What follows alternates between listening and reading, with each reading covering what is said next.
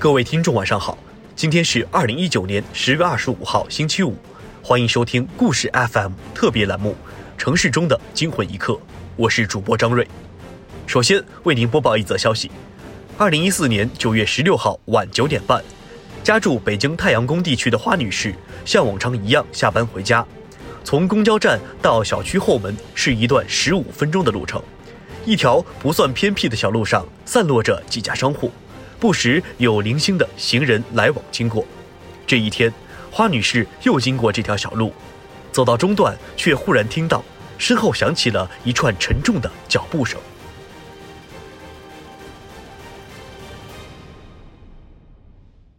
我叫花花，今年二十九岁，然后从事的是互联网设计工作，住在太太阳宫。就地方其实也不是很偏，但是我我们一般都从后门走，因为后门那边是比较近的。然后从那边那个路稍微有点偏僻，但其实还好，因为我每天都走。有时候我下班十点多回家，也没有感觉说，呃，太太吓人或怎样，因为人很多。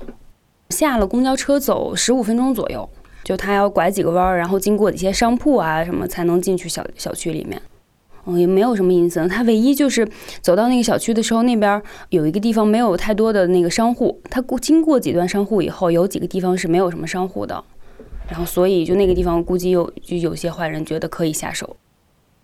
其实，在之前一直就不相信什么，就是所谓的迷信那些东西，因为我记得当年是我本命年，就属蛇嘛，刚毕业以后一年应该是。就有一个亲戚给我算卦，当年说你今年会发生一些关于人身安全，还有就是容易钱财什么受受影响，我就觉得这纯粹开玩笑，根本没往心上放。然后因为安全的度过了上半年，这件事情发生在九月十六号，我记得是九月十六号，就一年都快过去了，我所以我就觉得相安无事嘛。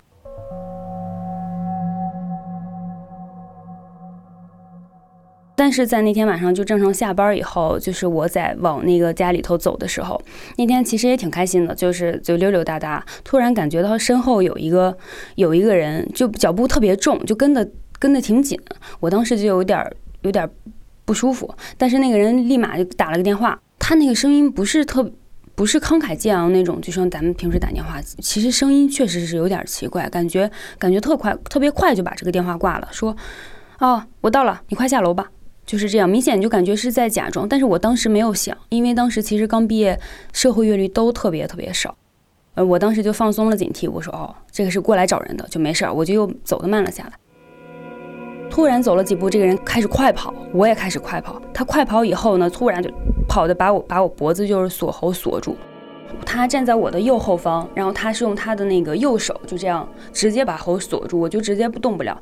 其实当时因为我太害怕了，因为也不知道他手里头有刀，那时候他是手里是有刀的。锁住以后，我立马就就疯狂的挣扎，然后我说救命啊，你不要这样，怎么怎么样。然后他当时第一反应说你别动，你不要吼，你要吼的话我就怎么怎么样。已经忘了他当时说的具体是什么，我特别清楚的能记得他就是在说你不要逼我，这是都是我媳妇儿逼我的。她在逼我，我们没钱，我就要要钱，一直就在重复这几句话。然后我觉得他有点就崩溃了，我当时也挺心态特别的可怕，我就不知道该怎么办。后来我说，那那个我不动了，你放开我，因为我第一时间要把他要让他把我放开，他就把我放放开，然后我们俩走到路边儿。其实那会儿就已经到了小区后门，抬头就是小区了。以前其实还很多，因为那个小区人还挺多的。我当时住在。十号楼好像还有十几号楼，所以他每一户的，就是每一个每一栋的楼里头人居民应该很多。当天的人就特别少。歹徒是要戴着帽子的，个子不高，具体的五官已经不清楚了。然后他唯一记得他就是戴了一个鸭舌帽，然后按得很低，因为在这种人他应该就会学电视里头一样，他压按得很低，然后不让人看到他真实长相。身高差不多，他应该也就一米七左右。就是除了害怕就是害怕，然后当时他走到那个路把我锁喉，然后我们一起在路边的时候，他就跟我说，嗯，都是我老婆逼我的，我没办法，你你把信用卡给我，你带我去取钱。其实信用卡我当时是有的，但是额度很低，因为我其实当时虽然害怕，我还是比较理性的，我就因为知道如果我带着他一起去了银行，再怎么样，中途不一定会发生什么，我就想在这站在这儿，然后把这个事情解决了。我就慢慢跟他说：“我说你看啊，我也没有信用卡。我说我刚毕业，现在刚下班。我说我连晚饭都没有吃。其实我是吃了晚饭，但是故意这样，我觉得他能让他心情稍微平静一下，能让他觉得他生活不只是对他那么可怜。就当时也不知道为什么会有这样的想法，我觉得让他还可怜我。然后我说我刚毕业到现在，就说着我感觉自己都要哭，因为自己本来本身也害怕，就感觉要哭。他应该也看出来这一点。”然后有一个特别特别就是关键的信息是，他在跟我拉扯的过程中，我当时其实是带了一个小包的，然后那个包一个袋儿开了，他一个小小的提手的那种包，一个袋儿开了，然后我就跟他说，我说你看，也没有跟他好好说，就说你别纠扯了，包都开了，我从他眼神里头竟然看出了一丝愧疚，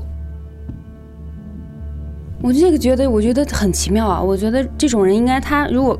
内心里头真的一点善良都没有的话，他看到包开，他就直接说：“哦，那我抢包，拿着包就飞跑，我不跟你废话的。”他竟然有一丝愧疚，还跟我商量了。但是我知道他当时其实虽然内心里头是善良的或有愧疚的，但他现在已经被逼到一定程度了。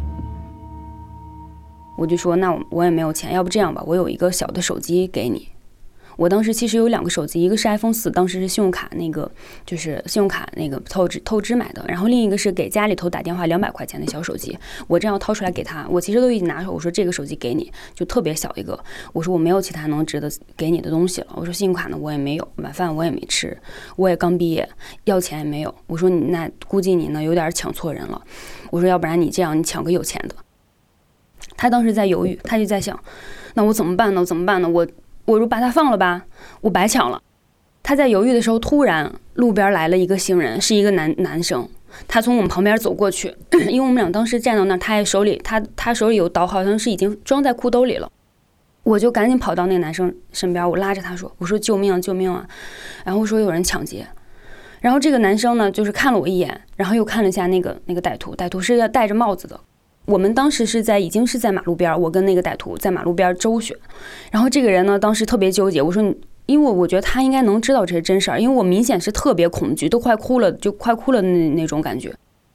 然后紧接着歹徒呢就一把把我拽过来，说：“我觉得他肯定，他肯定就是来之前，比如说要行凶之前，他肯定看了相关的电影或者怎么样。就很多人不是都说遇到坏人，他们立马就说这是家务事儿什么。有的女的，就是我自己的老婆发疯了，然后向路人求救。我就跟我老婆说，咱们有有事儿自己自己回家商量，别出来丢人。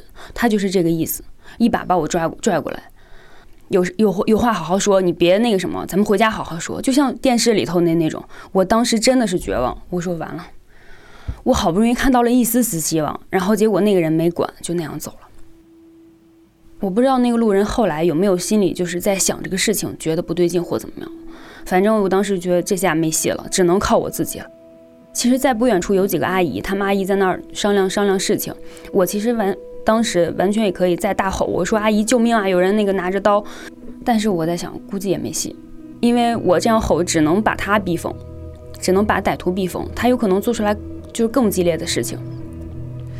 然后等到那个路人走了以后，我当时就绝望，我说这可怎么办？我就跟他跟他说，那个要不我上楼给你拿钱或者怎么样？他说你别逼我。他这时候又掏出来他的刀子，并且是打开的状态，就这样手特别手特别抖，就一直拿着说你别逼我，我手里可有刀。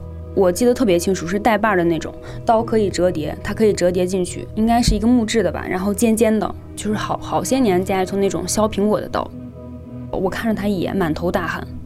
我说：“你这样，我说咱先把刀收起来，有话好好说。”我说：“我不跑了。”我立马认怂，因为这时候我真的不知道他会做出来什么事儿。他说：“那怎样？这样，咱们去里面说。”就是他指的里面是我们站到马路牙子，然后在里面是有很多车辆，各种停着那种私家车。他说：“咱们去里面说。”我当然不能跟他进去，因为他估计觉得在路边我随时都有可能跑，所以他要把我拽到最里面。我当然不能跟他进去。再进去以后。有可能就不只是抢劫这么简单了，就不一定会发生其他更可怕的事情。我我说咱们就在外面好好说。我说我也不跑了。我说你这样，我说楼上你看到了吗？那个那间亮灯的房间就是我们家，就是我租的房子。我要不去问我舍友来那个借点钱？我说我身上真是没有，我就有一个小手机，你还不要？他抬头看了看那家店，那家那家屋子，不是我随便指的。我说就那那亮灯的家。我说你看到了吗？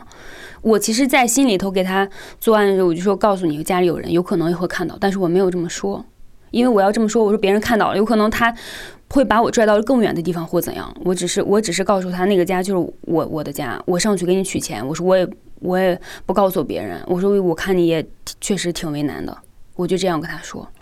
我觉得应该是从他刚开始 hold 住我脖子以后放开我，跟我站到马路边的那一刻，我就能感觉到，因为有一个特别重要的信息，他说我第一次干。他说：“我第一次干，你别逼我，我也不知道怎么弄，我都是我媳妇儿逼我的。我们没钱，我我需要钱。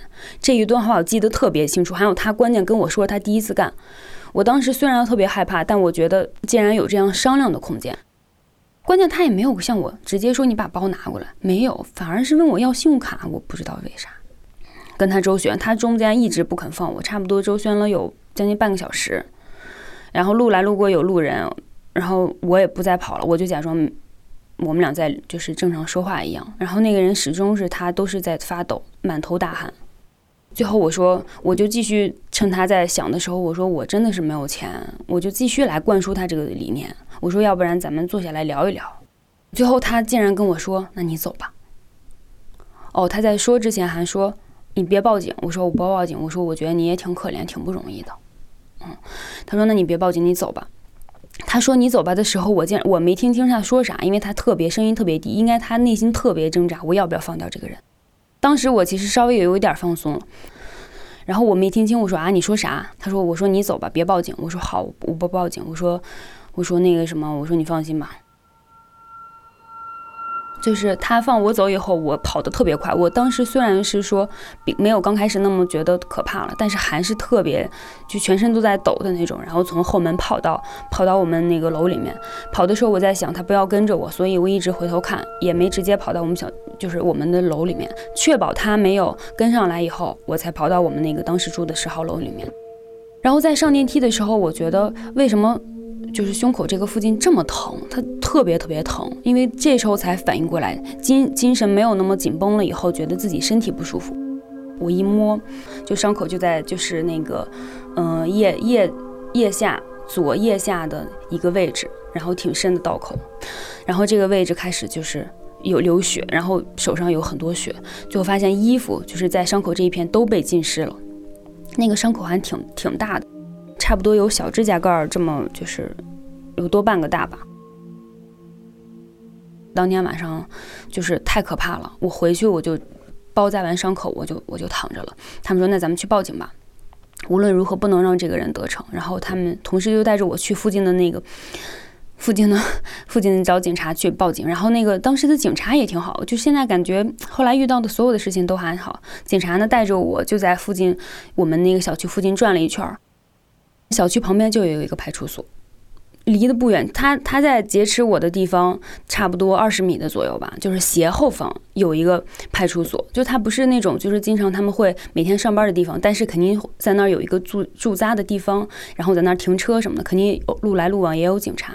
我当时对这个从来没有过观察，我就觉得这一方面特别需要加强，然后把我当时的路线给他指给他看。就告诉我具体发生了什么事情，然后是怎么样，然后我再跟他讲，他要因为警察转完这一圈要录口供，就是报报问我跟歹徒发之间的交谈。我在发说交谈的时候，警察都觉得不可思议，因为我们的交谈就是 歹徒说：“你有信用卡吗？”我说没有，他就觉得从来都没有遇到过这样的歹徒，以前你遇到歹徒都是抢东西直接跑，不会说这么多话的。警察跟我说，如果不是你身上这么大的伤口的话，我我真的不会相信这是真的。警察问我说：“那你为什么当时就不报警呢？当时报警的话，其实很快就能抓到抓到他，因为警察还调取了当时晚上的监控录像。在他行对我行凶完以后，然后他跑出了那个胡同，就是我们那会儿我回我坐公交车回小区的那条路，他是顺着那条路出去的。如果当时我立马转身走向那个警局报警，或者是打幺幺零报警的话，有可能他跑不了。就是经过了一夜，其实他也早就跑跑没影了。最后这个事情就不了了之了。”在被那个抢劫之后，第二天还是第三天，我就去雍和宫了。我真的是去了。我虽然说不是很迷信，但是我想去这种宫殿里头，是不是能可以把不幸运或者是怎样给冲一下？后来发现没用，没想到没过一个月以后，手机又丢了。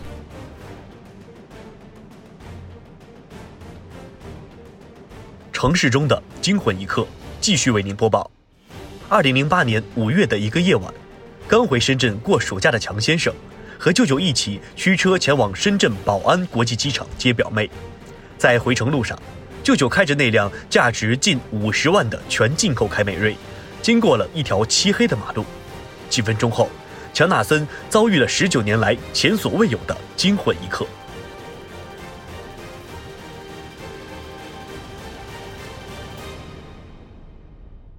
当时是刚过南头关的时候，然后在一个高架桥下了高架桥，然后当时也是路很黑很黑，然后我们往前开了没多远，很明显的感觉一下屁股后面被人蹭了一下，呃，车的右后方被人蹭了一下，然后当时我们就想，哎呦，这被人追尾了嘛。然后我也知道追尾是对方应该是基本上是全责，这是跑不掉的，所以说我觉得我们占理。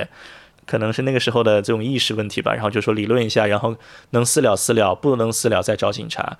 当时我是坐的副驾，妹妹坐的后面，舅舅开的车，然后我们就靠边停了。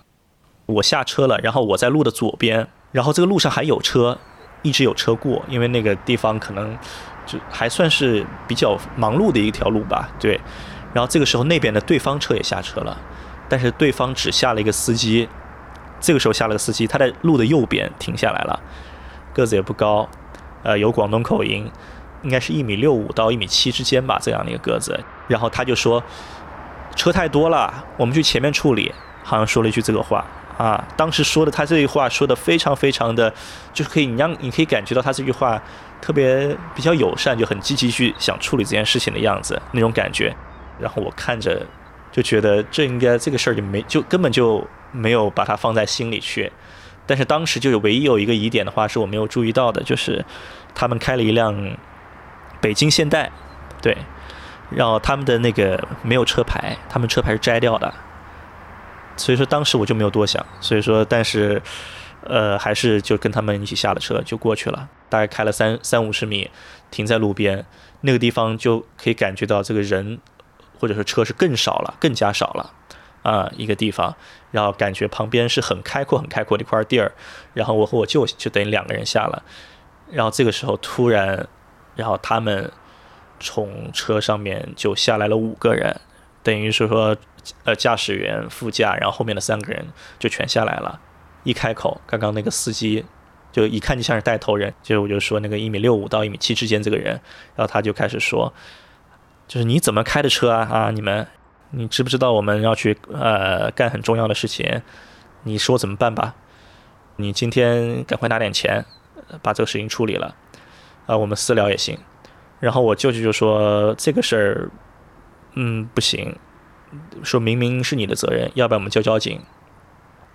对方也没有特别啰嗦，说。反正就是说，他副驾驶那个稍微凶一点的那个人，可能个头高，稍微高一点点的，相对于他们稍微高点那个人，就开始动手了。然后我当时就很很火，我就上往上往前走。然后他就说：“今天我们过去是救人的，你们最好给我认清楚点。”然后就从腰间拔出了一把枪，然后就说：“拿八千块钱，要不你们走。”要不然你们今天就别想简单的离开。当时那一下还是挺懵的，然后我舅舅其实年纪稍微大些，然后他就立马翻钱包。确实，当时第一感觉就是说是我们没有办法去去赌这个枪是真的还是假的，所以说还是去跟他沟通。协商的时候，对方就动作就越来越激进了，然后可能当时是。拽了一下我舅舅的领子吧，然后，然后可能就是手也往往脸上动了一下，然后当时我看的就非常非常的不舒服，然后我就用广东话跟他们说，就说大哥，就是说这个事情你这样也不是办法，我们要想办法处理，我就说你们跟着我们去取钱行不行？然后他们就说不行，除非就是说你让你小妹坐我车上。最后我说：“那我上你们的车。”然后他们讨论了一下，想了一下。他说：“你别耍花样，说要不然一枪打爆你的头。”然后他当时是用的，就是可能比较土的广东话吧，就是什么一枪，就是说反爆了一个头。然后我就说那好吧，然后我就坐在副驾驶位，他们四个人在后面，然后这个时候就他们老大就是开车，然后把那个枪给了后面那个，就是一看就是那个就是稍微高点那个人，然后他把这个枪就说让他用枪指着我，就说你你指住他。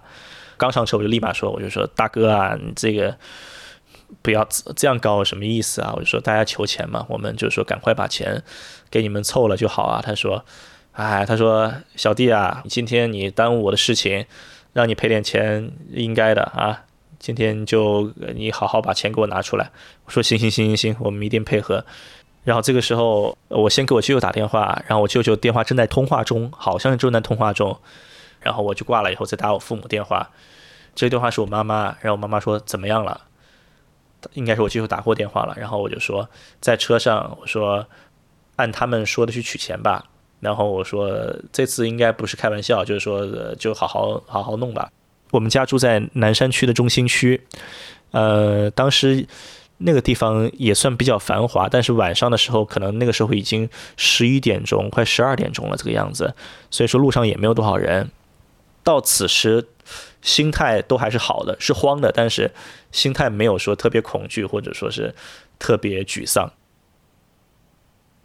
到家楼下以后，我就看到我爸爸、我妈妈，然后我妈妈后面跟了一个我们小区的保安，他以为就是一个普通的撞车的一个吵架事故，然后大家有点上火要打群架的感觉。他们老大摇下窗，然后就说：“钱呢？”当时他们是要的是八千，我爸是说一个会员机一张卡只能取五千，说这是五千，你把孩子放下来，我们一再去取。然后他说你玩我啊，你是不是开玩笑的？然后那个人就火大了，是不是？说信不信带你儿子去开房？说了一句这个话，他可能是不知道是黑话或者什么意思，开房的意思可能就是就是把你绑架了吧，就类似这样。然后当时就往前。猛的踩了一脚油，大概冲了十米、十几米这个样子。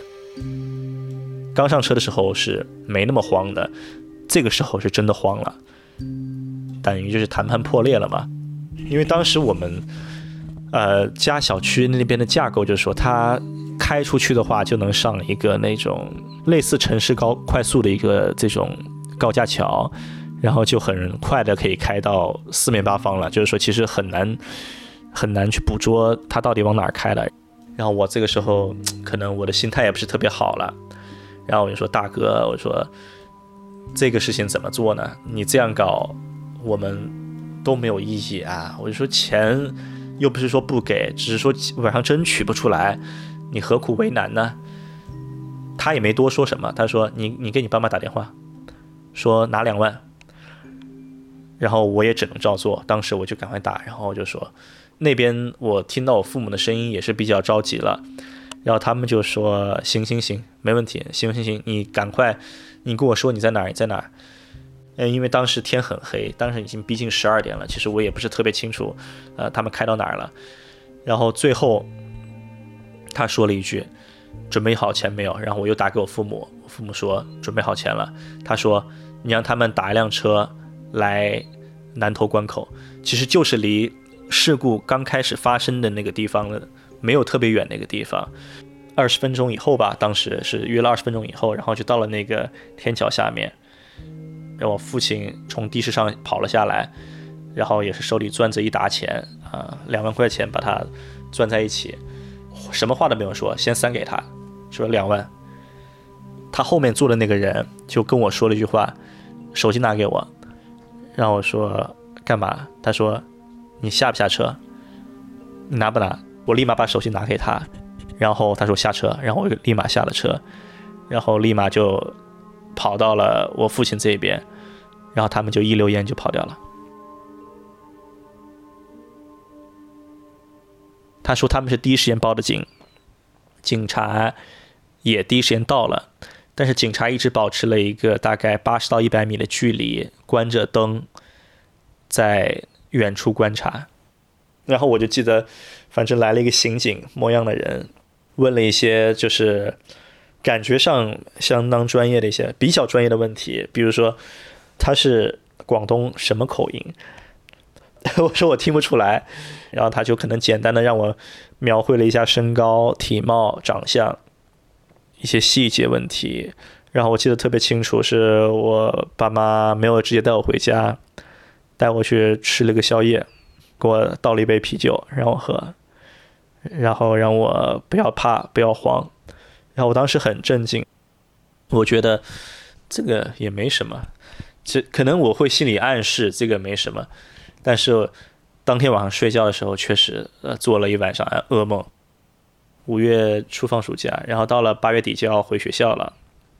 回学校前的一周，然后也是接到了警察局的这个电话，让我去指证一下。就是我进到了一个，呃，反正一个他们的办公室吧，然后他就拿了六张照片出来，然后摆在桌上，然后就说谁这里面有没有当天晚上就是说是就是绑架你的那个人，然后我一看，一眼就认出了那个他们的老大，呃，个子不高那个样子，然后指了一下，总共的指就是在一一秒到两秒之间就啪指了过去，就是他，然后那个警察。反正也没什么表情，要把照片一收，就嘟囔了一声：“嗯，是的。”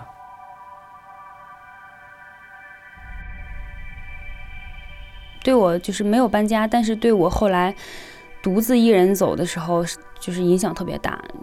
在事情发生完的差不多几年，两三年，我就是自己当一个人走，身后有脚步的时候，我特别害怕，我立刻就要回头看一眼，就特别神经质的，就觉得很吓人。现在好了，因为现在过去已经。五六年了嘛，不会再不会再那么敏感。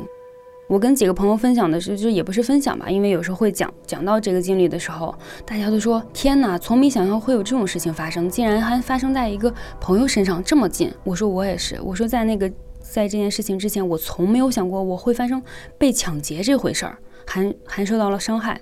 然后他们就说，他们也对于附近有没有警局，以及这种一旦发生这种事情会怎么采取怎么样的措施，从从来没有想过。其实我觉得，无论是就是，嗯，已婚未婚，然后男生女生都应该要注意一下，防范一下。然后我第二年，零九年回国以后，好像就是听到，呃，我家里人父母说，就是得到了判决，这伙人，他们这个老大被判了十一还是十二年，这个样子，就是坐后面那个呃拿枪指我的那个人被判了八年。然后剩下的好像都是五年、六年、七年这个样子。这个事情过了以后，我其实会有几个感受：好的防范意识是远远的要强于这个防身术之类的这个东西的。呃，有几个地方是完全我们可以躲过去的，比如说，第一，我们可以不下车，呃，打电话报了交警再下车，对吗？啊，然后或者第二，哪怕我们下了车，我们看到对方没有车牌。我们也可以不下车，我们可以回到车上。其实这些都是防范意识。